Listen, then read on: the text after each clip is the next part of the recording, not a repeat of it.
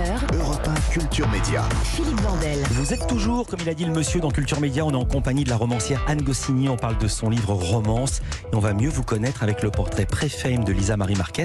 C'est le portrait de notre célébrité avant sa célébrité. Bonjour Lisa Marie. Bonjour Philippe, bonjour Anne Goscinny. Bonjour Lisa Marie. Vous publiez votre huitième roman, vous écrivez également euh, pour la jeunesse avec votre série Le Monde de Lucrèce, mais comment en êtes-vous arrivé là? On va rembobiner et revenir sur ce qui vous est arrivé avant d'être célèbre. Là. Anne Goscinny, vous êtes née en mai 68 à Boulogne-Billancourt. Votre père, pour l'occasion, veut vous baptiser Anne Barricade. Non. Sauf que l'employé de la mairie refuse ce deuxième prénom très trop original. Oui, c'est absolument vrai et je la recherche depuis euh, 54 ans pour lui envoyer des fleurs parce que euh, mon père, pour faire rire ses copains, euh, m'aurait collé sur mon passeport à vie Anne Barricade. C'était sympa pour rentrer aux États-Unis, non? Vous êtes la fille de Gilberte et de René Goscinny, l'un des deux créateurs d'Astérix et du petit Nicolas entre autres. Sauf qu'enfant, vous n'avez pas le droit de lire les albums d'Astérix qui sont à la maison.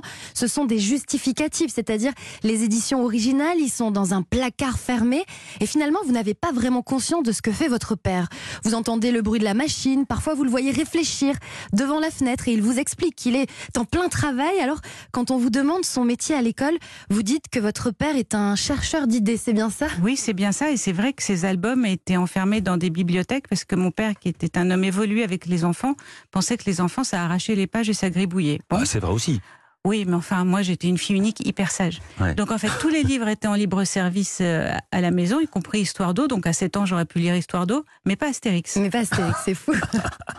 Anne Goscinny, vous aimez écrire depuis euh, petite des lettres d'abord comme celles que vous adressez à Georges Brassens, mais sans les poster. Vous lui écrivez parce que vous avez le sentiment qu'il s'adresse à vous dans ses chansons, notamment dans celle-ci. Tous ces pierrots ont le cœur gros, entendant le moindre chant d'accordéon.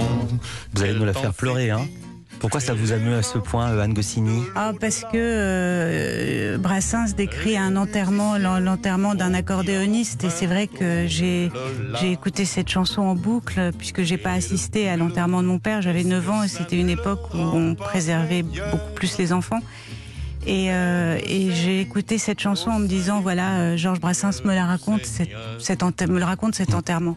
Et euh, mais je vois que vous êtes très très renseigné parce qu'il y a très peu de gens qui savent ça. Et vous lui écriviez à Brassens? J'écrivais à deux personnes. J'écrivais à Brassens et à Henri Troyat. Et puisqu'on parle de musique, votre idole, celle qui vous accompagne tous les jours Ouh là depuis là. vos 17 ans, c'est Anne Sylvestre. J'aime les gens qui doutent, les gens qui trop écoutent leur cœur se balancer. J'aime les gens qui disent et qui se contredisent et sans se dénoncer. J'aime les gens qui tremblent, que parfois ils nous semblent capables de juger. J'aime les gens qui passent moitié dans leur godasse et moitié à côté. D'un mot, pourquoi elle vous émeut à ce point Anne Sylvestre? Anne Sylvestre, à qui ce roman est dédicacé Ah oui, il lui est dédié et il y a une phrase. euh, Dédié, vous avez raison. il, il y a une, il y a une phrase d'elle euh, en exergue. Euh, Anne était une, une amie de ma mère et euh, et euh, et puis euh, voilà, je suis, j'ai été nourrie aux fabulettes qui m'ont jamais beaucoup intéressée. Et puis à 17 ans, ma mère m'a emmenée la voir à l'Olympia et j'ai eu l'impression qu'Anne ne chantait que pour moi. Et Anne m'a verticalisée. Anne, à force d'écouter ses chansons, d'entendre ses mots si merveilleusement tricotés, m'a appris à écrire. Et puis on a créé un lien. Et puis, euh, et puis quand elle me disait, euh, euh, je te trouve très jolie, je crois que c'est la seule personne que j'ai jamais crue, en fait. Et euh, quand elle me regardait, je me trouvais jolie. Anne Goscinny, à l'âge de 20 ans, vous vous inscrivez à l'atelier euh, de Claude Lemel, parolier qui a écrit par exemple des chansons pour Jodassin. Vous découvrez avec lui l'art d'écrire une chanson, de mettre des mots en musique et vous vous mettez à en écrire à votre tour, comme celle-ci enregistrée quelques années plus tard par Serge Reggiani. Ne plus vouloir se regarder et faire murer miroirs, leur interdire de réfléchir l'image d'un sourire. C'est le tourbillon émotionnel. Là encore, vous avez les larmes aux yeux, Anne. Ah ouais, non, mais là, je je sais pas qui vous avez appelé. Enfin, j'ai un- une petite idée, mais c'est vrai que j'ai eu l'immense. C'est vous qui avez écrit cette chanson Oui, c'est moi qui ai écrit cette chanson. J'ai eu l'immense chance de, de, de très bien connaître euh, Claude Lemel, qui était un des hommes de ma vie d'ailleurs.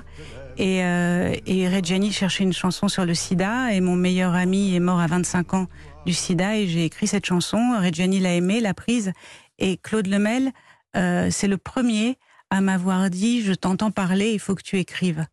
Et je, je lui dois beaucoup pour presque tout. Anne Goscinny, vous êtes également une amie fidèle, toujours là pour vos proches, comme ce jour où vous accompagnez une copine qui part chanter dans le métro. Vous vous retrouvez à ses côtés pour chanter cette chanson. Moi qui l'aimais tant, je le trouvais le plus beau de Saint-Jean. Je restais sans volonté, sous ses baisers. Là, c'est ce qu'on appelle un strike. Quatre fois de suite, quatre fois de suite, vous êtes touché en plein cœur. Bah oui, parce que c'est vrai que c'était euh, c'était ma meilleure amie. On avait un orgue de barbarie et on allait chanter le dimanche sur le marché Richard Lenoir et rue Ouais. de Bussy. Ça rapportait Et euh, ouais, on avait un chapeau, ça rapportait pas mal. Et, euh, et la, la chanson, la, la chanson française de, de ce, de ce type-là, je parle pas d'Anne Sylvestre, ni de. Brassens, ni de Barbara, bien sûr, mais euh, ces chansons-là, je suis une folle des frères Jacques. Je vais vous dire un truc marrant.